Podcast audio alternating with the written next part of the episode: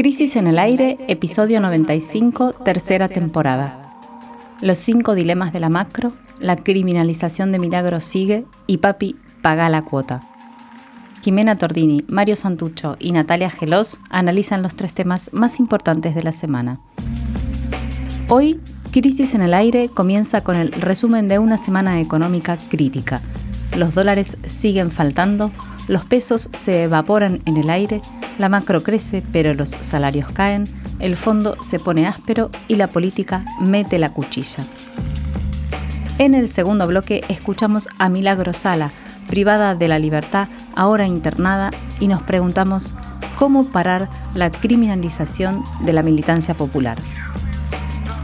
Para terminar, un informe oficial demostró que el 70% de los padres bonaerenses que están separados no cumple con la cuota alimentaria y pensamos cómo impacta eso en la vida de las mujeres y las niñas. Bienvenidos a Crisis en el Aire. Termina una nueva semana de turbulencias en la economía y una sensación general nos invade. El deterioro se acrecienta a pesar de que los datos estadísticos que surgen del INDEC no son tan malos. Sería algo así. Aunque la foto no es un espanto, la película se pone cada vez más de terror. En este primer bloque de nuestro podcast de hoy vamos a pasar revista a los cinco aspectos de la coyuntura que presionan sobre la estabilidad macroeconómica. ¿Estamos condenados al fracaso? Empezamos. El martes Alberto Fernández regresó al país luego de haber participado de la cumbre del grupo de los siete que fue en Alemania. Y se encontró con un escenario bastante complicado. Vamos a escuchar al presidente reconocer esto, aunque por una causa noble. Crisis de crecimiento es el nombre que le puso a lo que nos pasa. Lo escuchamos. Tenemos un problema con los dólares, sí, tenemos un problema con los dólares. ¿Saben por qué? Porque crecemos mucho y necesitamos dólares para poder importar insumos. Y es tanto lo que crecemos que aunque tenemos récord de exportación, no nos alcanzan los dólares por la cantidad de insumos que tenemos que importar para seguir produciendo. ¿Qué tenemos? Una crisis de crecimiento. ¿Lo vamos a resolver? Claro que lo vamos a resolver. Bueno, eh, acá lo escuchábamos a Alberto Fernández eh, a su regreso de Alemania, como decía Jime, y más allá del optimismo, que parece eh, capaz de haberse contagiado de Scioli en sus primeros días en el gabinete, el presidente Fernández lo que está haciendo es reconocer uno de los problemas más graves que está experimentando la Argentina hoy, que es la falta de divisas, de dólares. Vamos a ver cómo este faltante puede provocar que el crecimiento de la economía se detenga, ¿no? Porque como veíamos, Alberto dice, estamos creciendo demasiado, eso nos pone un problema. Entonces, la consecuencia podría ser, y ese sería el problema, que se ralentice el crecimiento.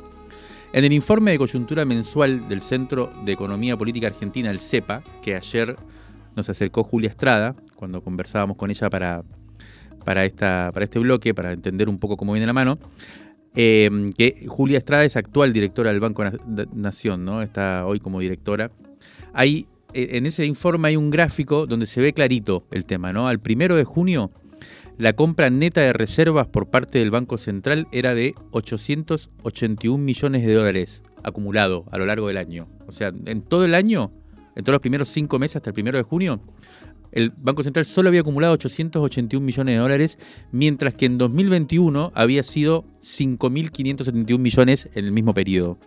O sea, creo que un 15% más o menos de lo que se había acumulado. Esto muestra el problema que está teniendo el Banco Central del Estado argentino para hacerse de divisas y por lo tanto pagar importaciones, como decía Alberto Fernández. O sea, es una caída bastante abismal. Y esto se da encima en un contexto de alza, de, las, de una alza, alza, enorme en el precio de los commodities agrícolas, lo que favorece a nuestras exportaciones y nos acerca un nivel récord de ventas al exterior en cantidad de dólares, no en toneladas. O sea, se está exportando lo mismo, pero como está mucho más caro lo que nosotros vendemos, entonces entra mucha plata al país. Yo siempre recuerdo que el presidente del Banco Central, Miguel Peche, decía que los problemas de la economía argentina se iban a solucionar cuando Argentina exportara 100 mil millones de dólares por año. Y estamos, se estima que para este año va a ser por lo menos 90 mil. O sea que estamos cerca de esa meta y sin embargo estamos con un problema serio de restricción de dólares. Hay varias causas. ¿Por qué sucede esto? Bueno, nosotros vinimos insistiendo, publicamos un informe hace poco, eh, específicamente sobre uno de los problemas que nosotros vemos, que es que si bien están entrando más dólares, como, como venimos diciendo, lo que debería entrar es todavía más.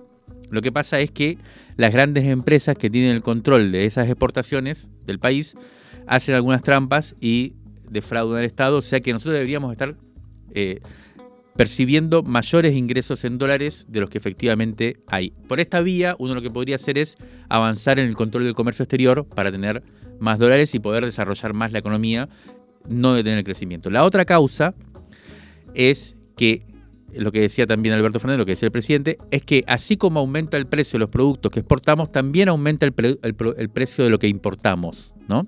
Eso es lo que está sucediendo en todo el mundo, eh, producto de la guerra, por supuesto. Y sobre todo de la energía. Ese es otro gran debate que deberíamos estar eh, teniendo... Autoabastecimiento. Exacto. Eh, y sin embargo no es así, por lo tanto estamos importando todavía energía, hay falta de gasoil, hablamos de eso en el programa pasado, y además para cubrir esas necesidades hay que pagar muchísimo, muchísimo.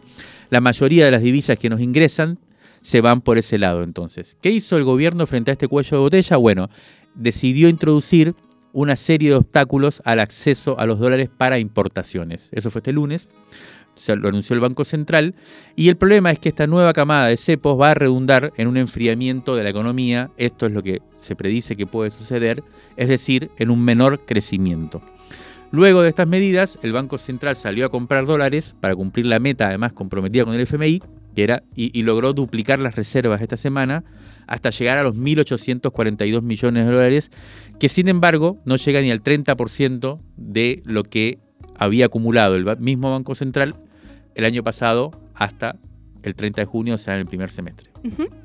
El segundo elemento de crisis tiene que ver con el aumento de dólares paralelos, lo cual es un síntoma de algo más complejo. A ver, veamos. El martes, el Ministerio de Economía logró algo que le estaba quitando el sueño a muchos. ¿Qué logró? Consiguió refinanciar el vencimiento de una importante cantidad de bonos de la deuda en moneda nacional. Estamos hablando de unos 243 mil millones de pesos que vencían ese día o sea, el martes. E incluso pudo colocar unos 5 mil millones adicionales. En ruedas anteriores, los inversores habían amagado con no apostar por esos bonos para irse al dólar blue, lo que de confirmarse esta vez hubiera significado un desastre. Esos bonos en moneda argentina son la única fuente que hoy posee el Estado para financiar el déficit fiscal, porque como sabemos, el macrismo nos dejó sin crédito externo, más bien nos dejó con una deuda monumental, y porque incluso la emisión de pesos está ahora medio prohibida por el Fondo Monetario Internacional.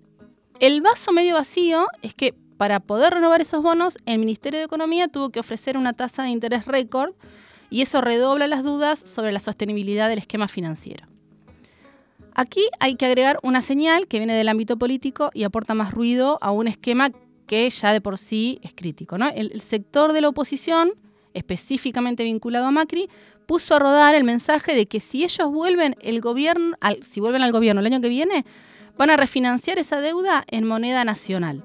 Lo que obviamente es una señal a los inversionistas de que no apuesten por los bonos en pesos.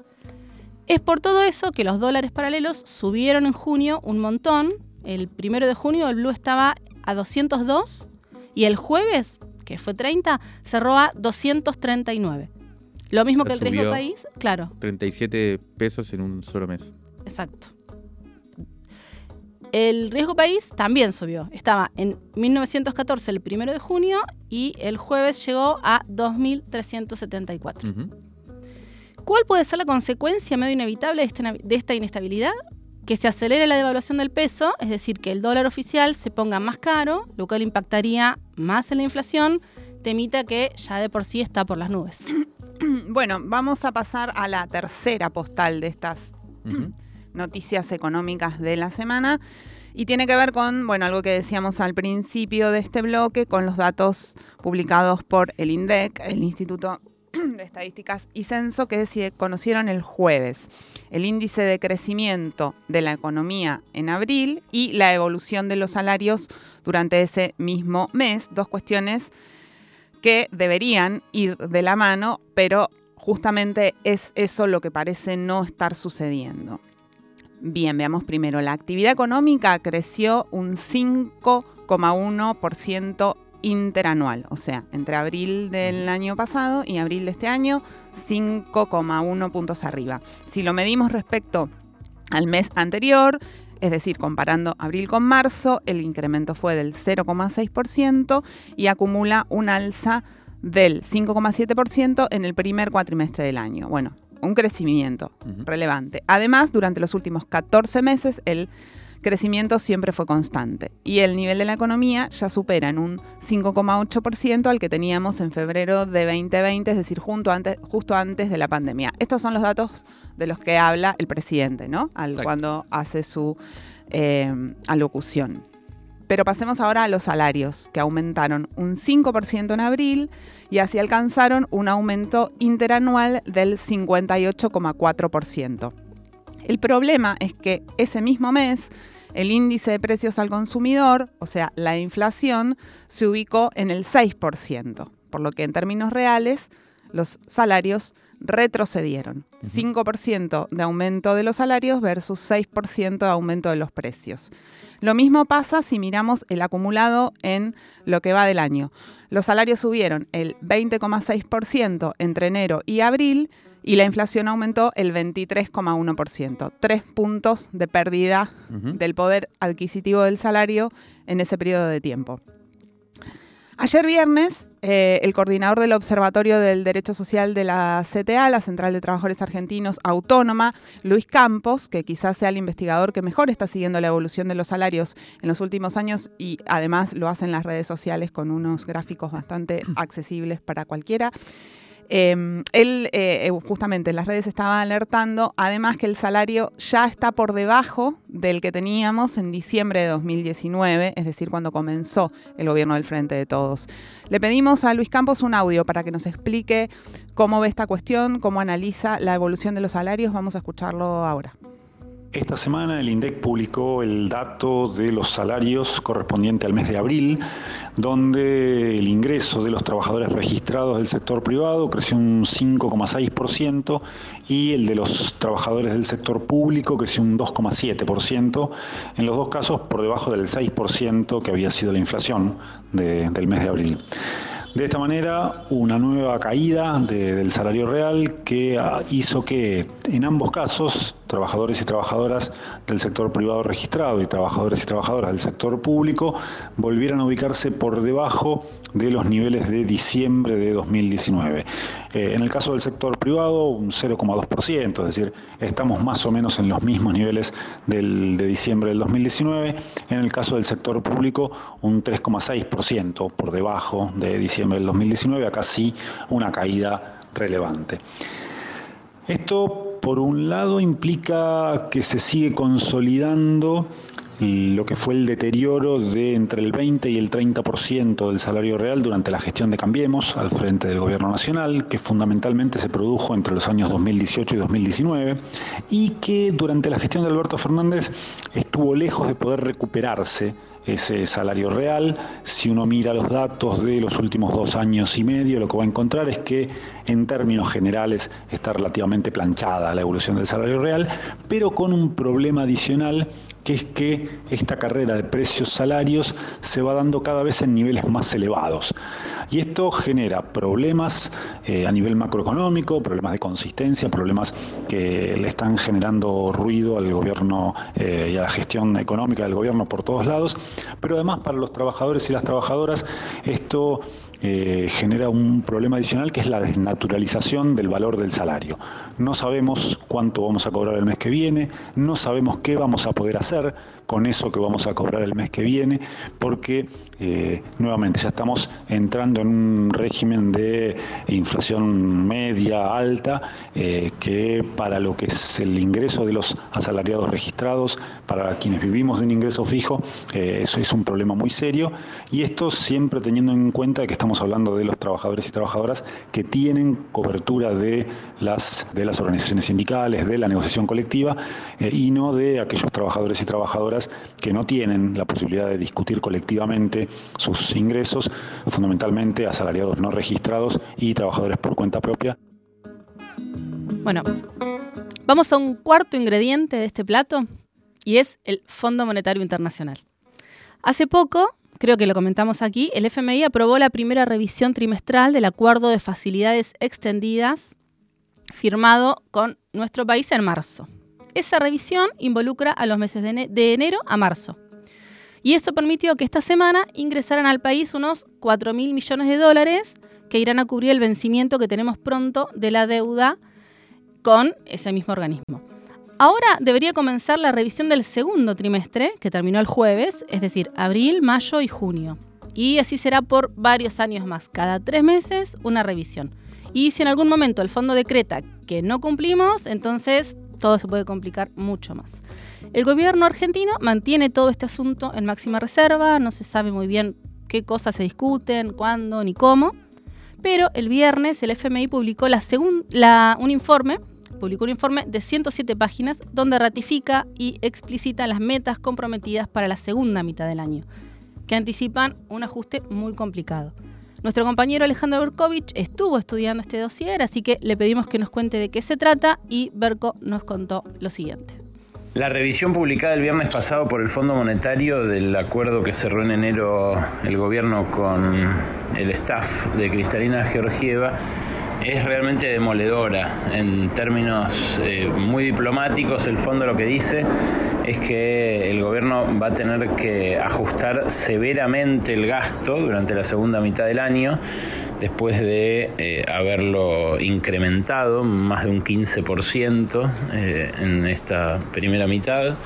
dice que van a tener que hacerse esfuerzos significativos para cumplir con la meta de mm, déficit máximo de 2,5% del PBI, eh, dice que los riesgos de implementación eh, siguen siendo muy altos, que la economía está en condiciones muy frágiles, eh, que las presiones salariales son muy importantes, reconoce el fondo que todavía está el salario real promedio un 21% por debajo del nivel que tenía en 2017 eh, y lo que dice es que en este contexto de altísima inflación eh, hay también riesgos sociales de la derivados de la implementación de las medidas que hace falta eh, llevar adelante, según ellos, bueno, para, estabilizar la, economía. en todo momento, el texto publicado el viernes pasado procura tomar distancia de la performance de la economía argentina como si estuviera previendo eh, que el programa va a fracasar. Eh, en todo momento habla también el fondo de un acuerdo de 30 meses, con lo cual eh, busca comprometer a la oposición también en su cumplimiento a conciencia de que la fragilidad es tal que lo que diga la oposición en este momento también puede definir que haya una nueva corrida o no, que haya que devaluar o no el mercado oficial y demás. Eh, es una revisión que de vuelta eh, plantea exigencias muy concretas, eh, tanto para, el, para la política monetaria como para la política fiscal, o sea, para el ajuste. y además es políticamente una toma de distancia importante de un programa que al principio elogiaban y que ahora que ven su implementación más bien impugnan o, advierten que puede fallar. Bueno, lo escuchábamos a Berko, Alejandro Berkovich, eh, contarnos un poco qué es lo que decía este documento, este informe de 107 páginas que publicó el FMI el viernes anterior, eh, dando cuenta de la relación entre el organismo de crédito y la Argentina, eh, que como dice Berko en, en ese informe puede preverse que se va a complicar. El informe estaba en inglés, 107 páginas, así que por suerte Berco lo, leyó y lo analizó y nos, los comentó. Yo ayer comento, eh, envié un mail al FMI preguntando si no estaba en español. ¿Y te contestaron? Todavía no, ah. pero es llamativo, ¿no? Sí. Un documento sobre un país. Y que además el Estado tampoco lo traduzca, ¿no? Exacto. Así que bueno, pero por suerte tenemos a Berco que nos eh, hizo la tarea y nos eh, resumió lo complejo de este documento que hay que leer porque tiene que ver totalmente con lo que va a pasar eh, durante el segundo semestre en la economía argentina. Y eso nos sirve también un poco, este es el trasfondo de, por ahí para ir cerrando el bloque, de el, quinto elemento ¿no? de, que queríamos poner eh, en juego para resumir esta semana compleja que fue eh, para la economía argentina y que tiene que ver con la cuestión política. ¿no? Ya anticipábamos antes, Nati, comentabas lo que significa eh, el debate en, la oposición. Hay un debate muy fuerte, estuvimos hablando con uno de los economistas referentes de la oposición, de la coalición opositora, que nos comentaba, nos confirmaba esto, por supuesto en off, que hay un debate grande entre el sector más ligado a la reta e incluso el radicalismo, que plantea la necesidad de llegar como sea a 2023, sin que la cosa se complique más presumiblemente todo el mundo sabe que la, situación va a seguir siendo crítica, se puede empeorar, pero que no estalle. Esa es la posición de todo ese sector que dice, y que incluso ya plantea que el FMI lo que está haciendo es esperar al próximo gobierno y también va a sostener lo más posible para que no caigamos en situaciones peores que la que estamos ahora. Eh, pero hay un sector que es el macrismo que claramente está jugando para que estalle, para que la bomba le estalle a este gobierno y venir sobre una situación mucho más crítica para instalar lo que ellos creen que hay que hacer, que es una terapia de shock, ¿no? Política de shock, eh, bueno, las medidas de transformación estructural que ellos conciben como necesarias para eh, arreglar la economía. O sea, esto es un primer tema muy complicado, porque efectivamente va a haber todo un sector importante de la política argentina jugando para que la cosa se complique. Cuanto peor, mejor sería la, la hipótesis, ¿no? Y por otro lado, al interior del gobierno nacional y de la coalición oficialista del Frente de Todos, tampoco la cosa está muy calma, al contrario, lo hemos visto durante los últimos, las últimas semanas, los últimos días, eh, claramente expresado por la vicepresidenta Cristina Fernández de Kirchner, que hoy vuelve a tomar la palabra. Ayer Alberto Fernández intentó responder y hoy eh, vuelve. Sí. Ahí decían, ayer eh, precisamente, sí, como decías, Alberto Fernández habló en la CGT, en el acto por el aniversario de la muerte de Perón, primero de julio, y dijo esto, ¿no? Dijo, Perón no gobernó con la lapicera. Sino con el consenso. Lo importante no es la lapicera, sino convencer a los demás, al otro. Bueno, eh, ahí se preveía, ¿no? Eh, cómo va a responder hoy Cristina Fernández de Kirchner cuando hable, a las 4 de la tarde creo que habla. Así que bueno, este, este debate sigue claramente.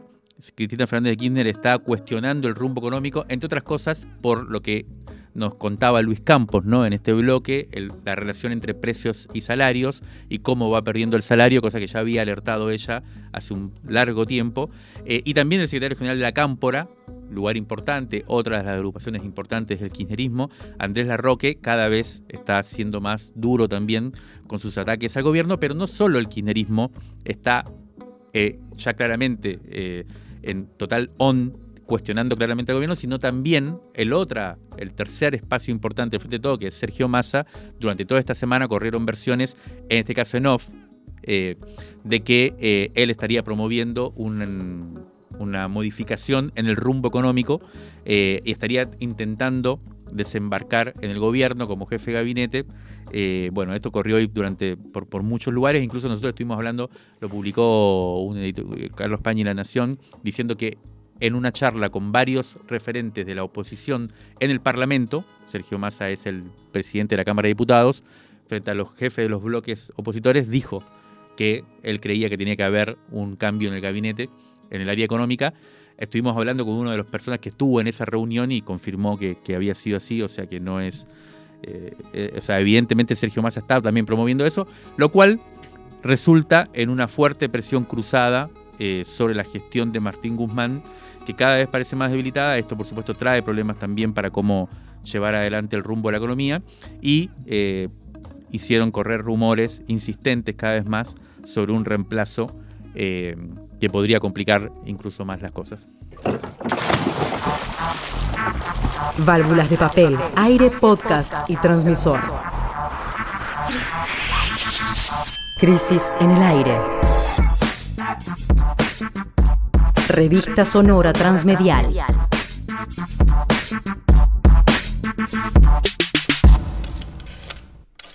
Revistacrisis.com.ar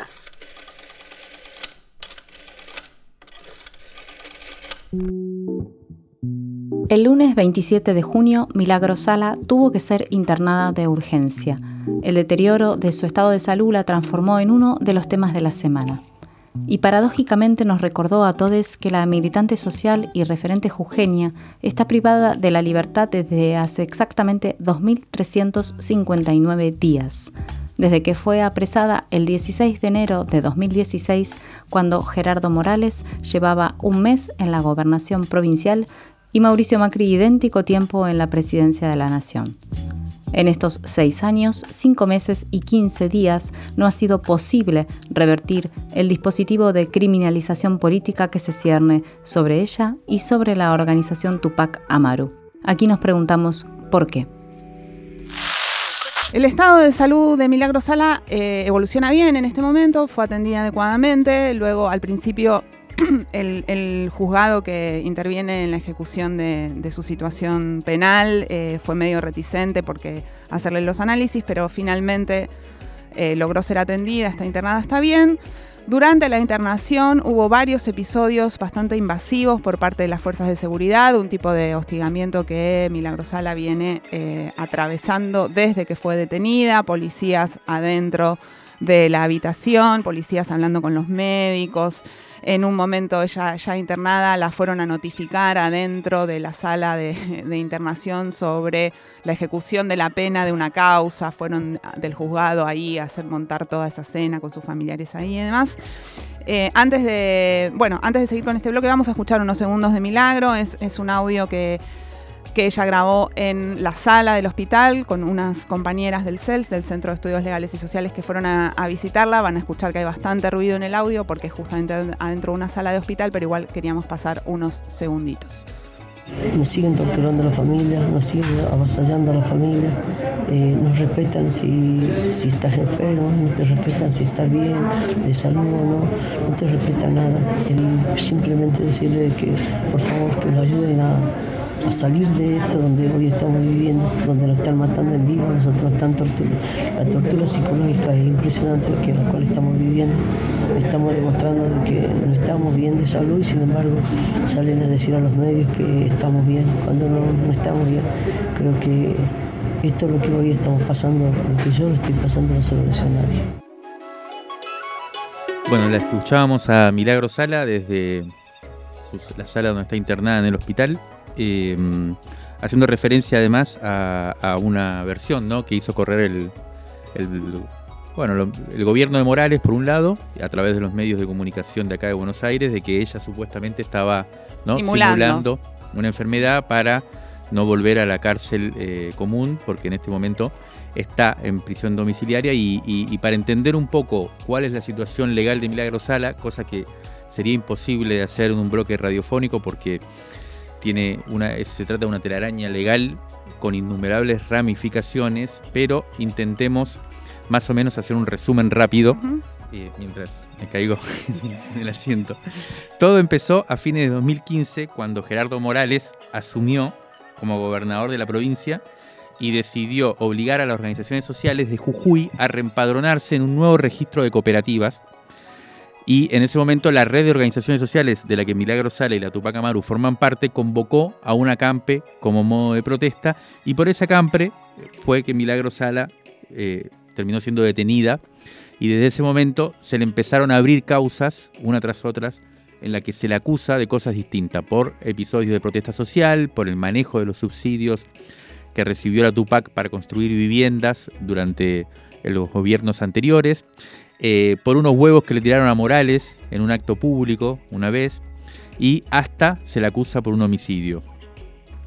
Varias de esas causas terminaron desestimadas, por ejemplo, la del homicidio, pero el desarrollo del proceso en sí mismo fue eh, criminalizándola una y otra vez. Detenciones, pericias, traslados al penal, acoso mediático, en fin, todo lo que hemos visto a lo largo de estos años. Contra Milagro y contra otros y otras integrantes de la Tupac, que también atraviesan procesos penales que se estiran hasta el infinito con el objetivo de mantenerlos ¿no? disciplinados a través de la justicia. Y de destruir la organización, ¿no? Porque ese fue como el, efecto final. Eh, es ese, ¿no? Eh, apresar a los dirigentes, a las dirigentas, criminalizarlos a todos, además de Milagro, eh, hay por lo menos ocho integrantes de la Tupac que están criminalizados y que en diferentes momentos también estuvieron presos en cárceles y que luego están en situaciones de prisión domiciliaria, pero la prisión domiciliaria igual no permite la actividad política, ¿no? Sí, que además están en prisión domiciliarias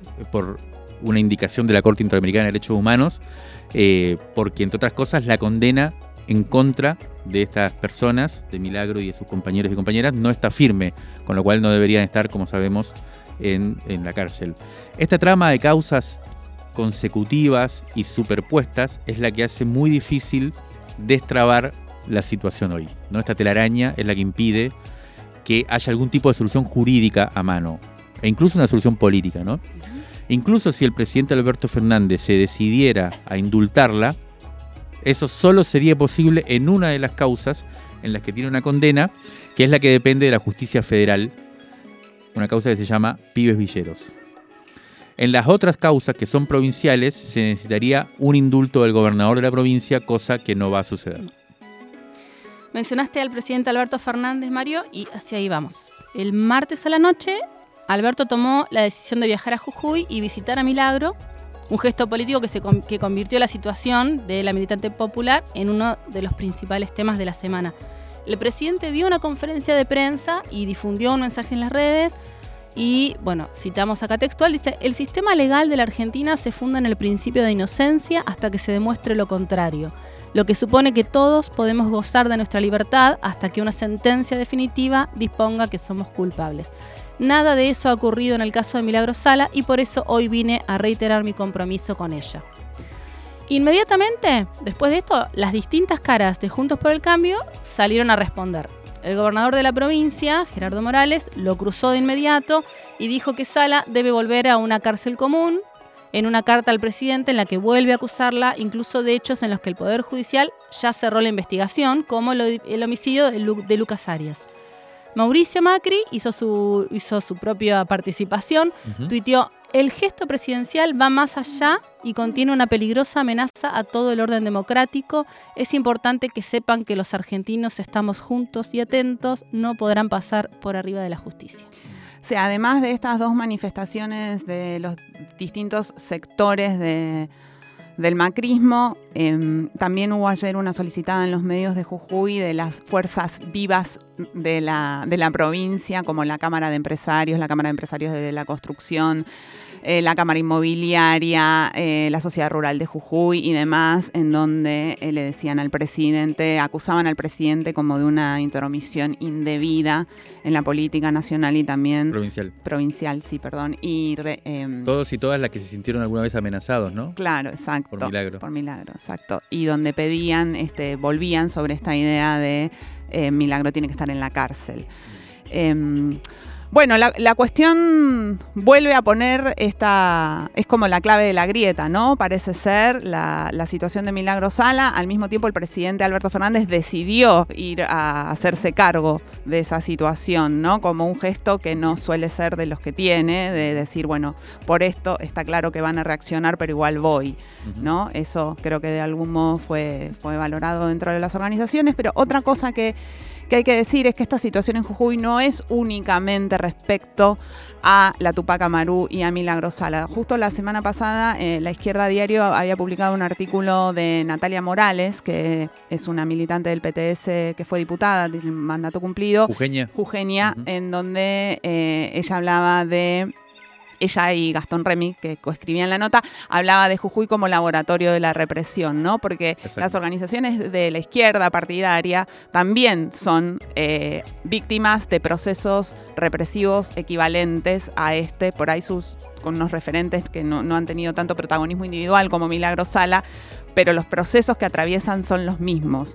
Sindicalistas a los que se los apresa durante las protestas, luego se los criminaliza, luego se les cobra multas, se les retira la personería jurídica. Bueno, todo ese entramado de criminalización de la protesta, que no es solo de la protesta, eh, tipo de la manifestación cuando la gente está en la calle, es algo mucho más complejo que va contra la organización, ¿no? contra los dirigentes como forma de, claro, de, hostigarlos de una manera tan permanente que, que hace imposible sostener niveles de organización y de movilización, eh, claro. Sí, y que, y que, y que, realmente hace que hay que tener muchas ganas para estar, para estar militando en una, en una organización en donde todo el tiempo estás amenazada de que te hagan una causa o que te echen del trabajo. Eh, bueno, de hecho Natalia Morales, ella trabajaba en el Estado y fue despedida. Eh, o eh, como le pasa a algunos dirigentes que les cobran multas por haber estado en una manifestación, multas de cientos de miles de pesos que ningún militante popular puede, puede pagar. Bueno, todo ese dispositivo eh, es poco visible, sin embargo, hay que prestar atención ahí, ¿no? Sí, es interesante porque eh, recordemos que en, Jujuy, precisamente, cuando Milagro Sala fue desplazada de la escena política por esta dinámica de criminalización tan violenta por parte del gobierno provincial, la izquierda asumió, un, o sea, eh, ocupó un lugar precisamente de representación política, teniendo elecciones eh, muy buenas. y también entonces ahora están siendo atacados de la misma manera que se usó contra Milagro Sala, contra la izquierda, y si aparece un nuevo sujeto político, cuestionador, opositor, va a pasar lo mismo, con lo cual es fundamental el tema. Y la gran pregunta que para mí queda sobre la mesa es, ¿qué se puede hacer más allá del gesto, que no es eh, menor, eh, pero el gesto del presidente, ¿Qué se puede hacer para darle una solución política a este tema que claramente eh, afrenta, si se quiere, a los criterios mínimos de democracia en Argentina? ¿Qué se puede hacer? Bueno, Ahí no es menor plantear la relación que ha tenido el gobierno nacional con el gobierno provincial en términos de gobernabilidad y vuelve a aparecer esta distancia ¿no? entre la gobernabilidad en general de sectores políticos que necesitan del acuerdo cupular para poder sobrevivir y generar eh, una sobrevivencia ¿no? Eh, para votar cosas en el Parlamento, para determinadas cuestiones. Y por otro lado, la necesidad real de democratización. Entonces, ¿cómo se hace para salir del gesto? La pregunta, ¿cómo, no sé qué, solución habría para esto, pero una posibilidad que se habla y que varias veces se, llevó adelante, por ejemplo, en el gobierno de Néstor Kirchner, es la intervención del Poder Judicial, ¿no? Desde la Nación. Recuerdo el caso de Santiago Alestero, cuando fue el crimen de la, de la dársena. De la dársena, claro. Eh, me parece que queda pendiente esta pregunta, ¿no? Queda pendiente esa pregunta y queda pendiente una pregunta, bueno, ¿por qué pasa con toda esa movilización social? En la medida en que la crisis se, agudiza también, ¿no? Y, la respuesta del Estado frente a la también agudización de la movilización social. Ya salió el nuevo número impreso de Revista Crisis, Capitalismo en Serio. La crisis argentina es algo más que una inmensa interna oficialista. Estamos ante el fin de una época. Informe clave, ¿por qué las reservas del Banco Central no remontan? Te contamos cómo los traficantes de granos engañan al Estado. Además, Juan Pablo Hudson perfila a Emanuel Álvarez Agis, una economista de toda la cancha. Natalia Gelos evoca a María Estergilio y se le planta un lagrimón. Y un impresionante ensayo de imágenes desde Ucrania a cargo de Rodrigo Abda. Eso y mucho más. Pedila en revistacrisis.com.ar barra tienda. Crisis 52, una revista que te queda. Rescate emotivo, un diamante impreso en una crisis, 1973-2021. Crisis 16, agosto de 1974. Un mes de la muerte de Juan Domingo Perón.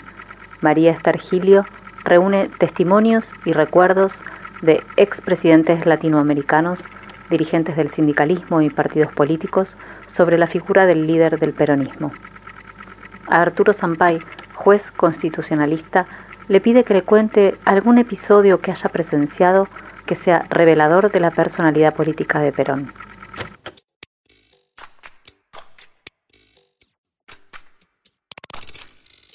No recuerdo bien ni el mes ni el año.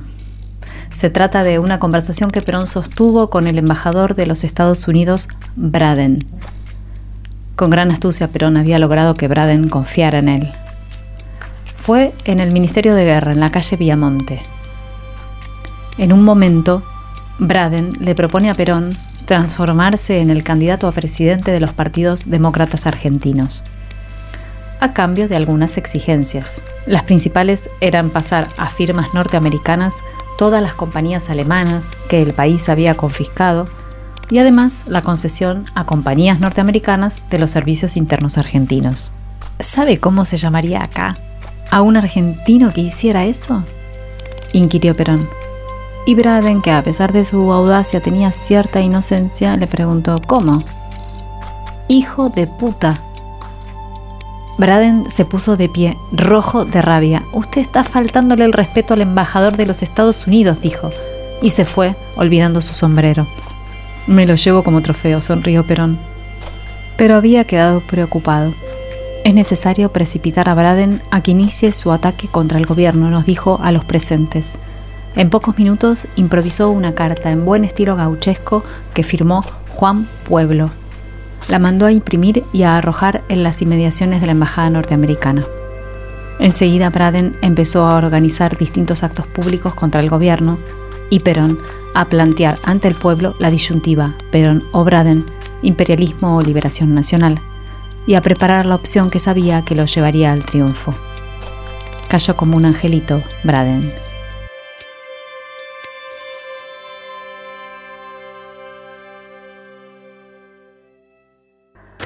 Otro de los testimonios es de Sebastián Borro.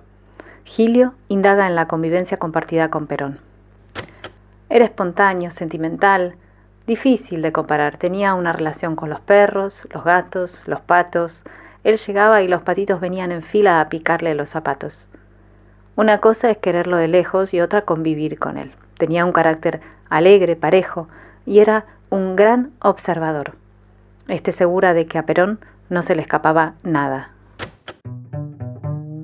Por primera vez un informe pone en foco la violencia de género económica en territorio bonaerense y los datos que arrojó no sorprenden pero tampoco dejan de ser notorios por su magnitud y por las lógicas estructurales que desnudan. Casi el 70% de las mujeres separadas y con hijos no percibe cuota alimentaria por parte de los progenitores y ese es el tercer tema de este Crisis en el Aire. El informe se llama Incumplimiento de la obligación alimentaria en la provincia de Buenos Aires y fue un mapeo realizado desde el Ministerio de Mujeres Políticas de Género y Diversidad Sexual de la provincia y consistió tanto en encuestas a las protagonistas de esta problemática, casi 6.500 mujeres respondieron a la encuesta, como además contó con entrevistas en profundidad a referentes comunitarias que bueno, hicieron una descripción de lo que pasa en los barrios populares como, como una situación particular. Las mujeres que respondieron, como el mismo informe describe, muchas veces deambulan sin resultados por los pasillos judiciales cuando tratan, frente a la situación de no cobrar la cuota alimentaria, de recurrir a algún sistema estatal que pueda administrar ese conflicto. Y muchas veces, ante tantas trabas, terminan por desistir de ese reclamo, es decir, por mm. resignarse a no cobrar la cuota alimentaria. La encuesta reúne testimonios de madres de entre 26 y 55 años, de distintos niveles educativos, diferencias que tuvieron, sin embargo, muchos puntos en común. Veamos algunos datos más, si les parece, de, del informe. Dale. Eh, por un lado, más de la mitad de las mujeres encuestadas contó que no recibe ningún tipo de aporte por parte del padre y cuando lo hacen en concepto de obligación alimentaria, eh, del 41,2% que lo recibe, porque solo el 41,2% de las madres separadas en este caso recibe el aporte del padre, casi un 25% lo hace de manera irregular. O sea, de vez en cuando, o sea, no es que está todos los meses si sumamos las dos situaciones, o sea, las que no reciben nada y las que lo reciben de manera irregular, concluimos que más o menos dos tercios de las encuestadas cargan con los gastos ellas solas o reciben de parte del padre un aporte eventual. Otro dato, solo el 10% asegura que ese aporte es suficiente para cubrir los gastos de las niñas y los niños las niñas. Por todo esto, la ayuda que no dan los padres recae sobre las madres que a su vez se apoyan en redes familiares o en redes comunitarias. En este caso, el 32% de las madres que, que mm, eh, fueron encuestadas eh, acuden, ¿no? recurren a estas redes. Exacto. Y el 12%, y esto es importante, indicó que tuvo que recurrir a créditos y préstamos para cubrir los gastos de cuidado eh, lo cual genera deudas, así que eso es Sí, esa dinámica de, endeudamiento forzado para, para, la vida cotidiana, digamos, no es un endeudamiento para comprarse una casa, sino es un endeudamiento para comprar la comida o comprar los útiles escolares. Exacto. O, eso, ¿no? Y, y, esto, ¿no? De lo de las redes comunitarias, que por eso que habían participado en la encuesta, en estas encuestas, en estas entrevistas en profundidad, era porque lo que se veía es eso, que es, bueno, cuando no se puede tener la ayuda de la familia, ahí están esas redes comunitarias que de alguna manera ayudan a, estas mujeres. Y un, un último dato que nos pareció interesante también para remarcar es que se trata de una situación bastante transversal, ¿no? Eh, o sea, que afecta tanto... a las clases. Exacto. Afecta tanto a, las madres que tienen que pertenecen a sectores de mayores recursos como a las que viven en, situaciones más vulnerables. No parece ser solo una cuestión de que los varones tengan o no dinero, sino que los varones tengan o no la decisión de hacerse cargo de la crianza de sus hijas. Exacto. Exacto. Y muchas veces también incluso la, situación de reclamo también se da más allá de que se tenga, por ejemplo, no sé, uno de los medidores es estudios terciarios o no, secundarios o no, y ah, de todos modos la situación de reclamo es no solo porque no se paga, sino a veces ir a pedir o hacer ese reclamo, que es como, como complejo y que atraviesa también a, todos esos sectores. Bueno, ¿no? Esto que decíamos que algo que ya había mostrado también otro informe que, había sido oficial sobre las tareas de cuidado en la pandemia, que habían demostrado, esto también que ya sabemos, pero que como que los números de alguna manera le dan como contundencia, es que, bueno, los cuidados obviamente siempre recaen en mayor grado en las mujeres.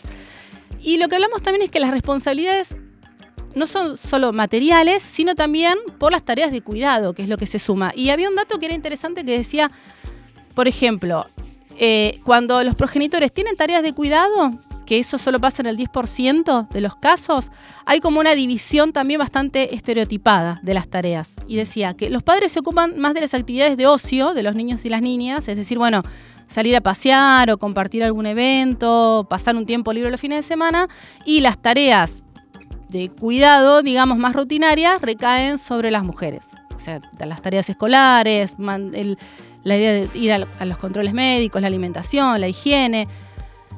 ¿Qué pasa? Esto genera también como una, una cadena, digamos, que es que, bueno, por un lado tenemos que pensar la informalidad laboral, que está vinculado al, primer bloque. Eh, y bueno, ¿no? Y la, la idea está de las necesidades de las mujeres, que por esta situación en que los trabajos de las mujeres son más informales, se generan más empleos y bueno, es todo como una rueda. Sí, y además la recarga de las tareas de cuidado de les hijes también les hace más difíciles conseguir empleos, eh, podríamos decir, mejores, con más carga horaria, probablemente con mejores salarios. Es como un círculo del que es muy difícil salir, ¿no? Porque es esta idea de, bueno, ¿y quién cuida a los hijos de las mujeres trabajadoras? Otras mujeres también, ¿no? Exacto. Ahí hay, para aportar como dos datos, bueno, primero hay una calculadora del cuidado que se encuentra en, la, página del gobierno es argentina.gov.ar como para tomar dimensión, que es una plataforma que mide el tiempo y el aporte económico de las tareas domésticas. Eh, que es interesante como para ver y como para tomar noción, ¿no? De bueno, te, vos te agrega, te ingresás y ves, bueno, cuántas horas dedicas a, las, no sé, a hacer la tarea, a limpiar, asistir y demás. Y después que están los centros de acceso a la justicia como para agarrar y como para acercarse y para asesorarse sobre este tema. Hablamos ahora, para, vamos a escucharla a Lucy Caballero, que es directora de programas especiales para la igualdad de género, que participó de esta investigación, que es integrante de Ni Una Menos y que es amiga de la casa, y le pedimos como que nos haga una evaluación y cuáles fueron los puntos que, que, abren la discusión hacia adelante. Así que vamos a escucharla. Este informe arrojó cifras impactantes y, que no, y, muy preocupantes. Eh, más del 66% de quienes contestaron la encuesta no reciben la cuota alimentaria o lo hacen de manera irregular, eh, pero también el impacto subjetivo, ¿no? Eh, en las narraciones aparece muy claramente la imposibilidad de planificar, de, eh, ejercer con, autonomía una proyección hacia el futuro por estar continuamente negociando y renegociando esa cuota con el progenitor. Eh, y también nos habla de que el incumplimiento de una cuota alimentaria es un punto eh, que aparece en la separación, pero que en las narraciones eh, ya aparece una desresponsabilización de los hombres en, las tareas de cuidado que al momento de la separación se transforma en este incumplimiento, que además puede ser también modos de chantaje para objetar formas o decisiones personales de las mujeres sobre su propia vida. y el otro punto fundamental que quisimos resaltar es eh, cómo la justicia, que es el lugar donde se hace el reclamo por este incumplimiento, eh, tiene eh, muchos defectos, son procesos muy largos, muy costosos de sostener económicamente, donde los agentes que intervienen no tienen perspectiva de género, en tanto aceptan estrategias dilatorias por parte de los progenitores, Entonces, eh, el objetivo del informe es, primero, abrir la discusión sobre qué significa la corresponsabilidad en los cuidados eh, y bajar la tolerancia social hacia este incumplimiento masivo, pero también abrir la discusión para generar políticas públicas concretas que, que den respuesta a esta problemática. Bueno, ahí le escuchábamos a Lucy. Hay, un tema, ¿no? Que esto obviamente no es exclusivo de los padres bonaerenses. Han habido eh, informes, situaciones similares en la provincia de La Pampa y de Catamarca que muestran lo que de todos modos sabemos que atraviesa a, a, todo el país o a toda la sociedad en general, y esto pensándolo y recordando en un proceso de, en el que hay una feminización y una infantilización de la pobreza, ¿no? Que son los sectores que en situaciones de crisis además sienten obviamente siempre como el, mayor peso en, ese proceso. Bueno, y la idea entonces de darle visibilidad a esta situación es poder abrir un poco la discusión sobre, como dice el informe, esto de buscar la sostenibilidad de la vida a nivel comunitario.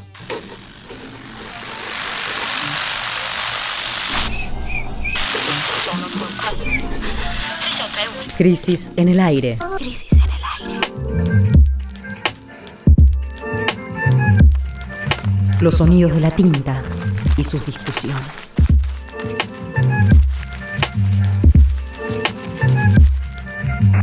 Revistacrisis.com.ar